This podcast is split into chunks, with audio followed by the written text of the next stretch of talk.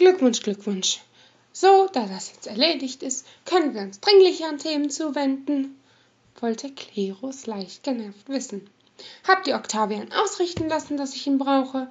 Und bevor ihr davon anfangt, es ist mir egal, was der Orden davon hält.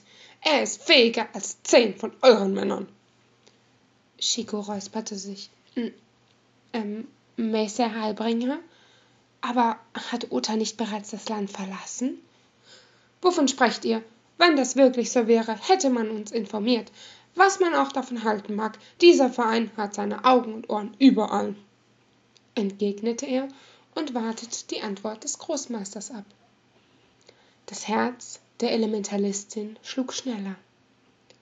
Der Traum war zu grausam gewesen, und es schmerzte sie, wie sie in der Taverne auseinandergegangen waren. Wenn er wirklich nicht nach Kile fuhr, was hatte ihn zurückgehalten? Sie erlaubte sich nicht, eine Meinungsänderung mit ihr in Verbindung zu bringen. Wahrscheinlich war er einfach vom Captain abgewiesen worden.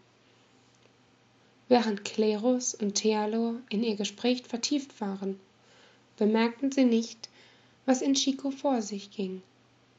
Anders als Saiketsu. Man hätte ihr die Gefühle auf die Stirn schreiben können, und es wäre nicht deutlicher gewesen.